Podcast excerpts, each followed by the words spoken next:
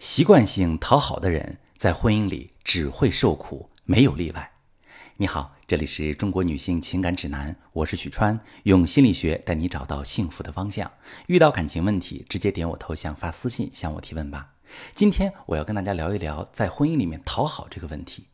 为什么有些人在婚姻里面总是讨好？因为他们敏感脆弱，他的内心呢有非常强烈的不配得感，总是害怕自己做错事儿。不敢提出自己的真实想法，而且会讨好伴侣，希望得到伴侣的认可。在和伴侣发生分歧时，忽略自己的想法，优先认可他的感受，害怕冲突会导致他抛弃自己，讨厌自己。长久的讨好会让自己的内心也很难受，觉得在感情里面太累，负担太多，可是又没有勇气去打破，甚至在伴侣回应自己、对自己好的时候，想要推开他。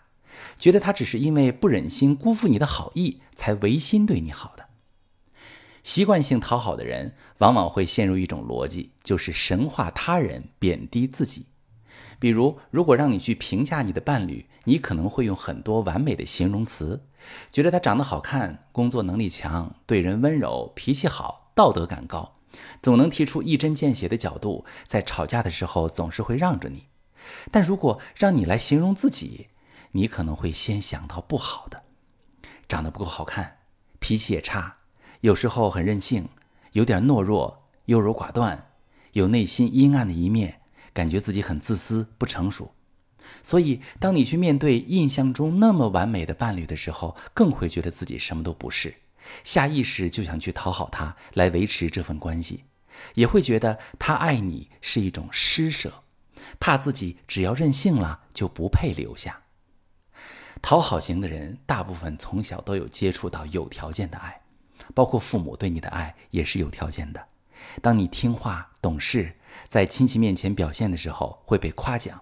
但当你想吃零食、想玩耍、考试考不好的时候，他们就会忽略你的需求，甚至批评攻击你。所以，你对感情的认知就是条件交换：只有我足够优秀，就不会失去爱；只要我足够优秀，就能得到爱。前者会让你自我压抑，明明已经很努力，还是会觉得自己一塌糊涂，能挑出自己的几十个缺点，暗自痛恨我怎么是这么糟糕的人，又继续迫使自己去改变，去讨好伴侣。后者会让你认知失调，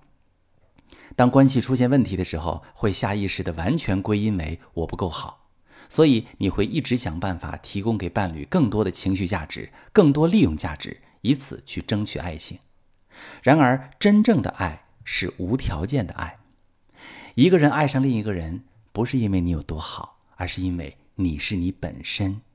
长期的讨好关系，其实会很容易把本来健康的爱替换成条件交换。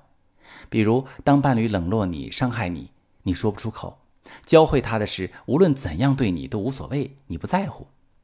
当他和你吵架，提出自己的想法时，你害怕失去他。所以一直认同他，顺着他，教会了他可以伤害你，只要和你吵架就能得到自己想要的一切。他会慢慢感觉这段关系没有回应，没有真实的碰撞，从而觉得无聊。而你也会在长期的讨好委屈中觉得很累，经常会莫名其妙就想哭，也不敢真心相信关系。要改变这种情况，需要从内心的价值感开始，重建你的评价体系。不要神化他人，也停止贬低自己。试着在一次次的沟通中表达自己的真实想法，即使吵架也没有关系。如果吵架了，你也可以在婚姻咨询师的帮助下处理好危机，不要有后顾之忧。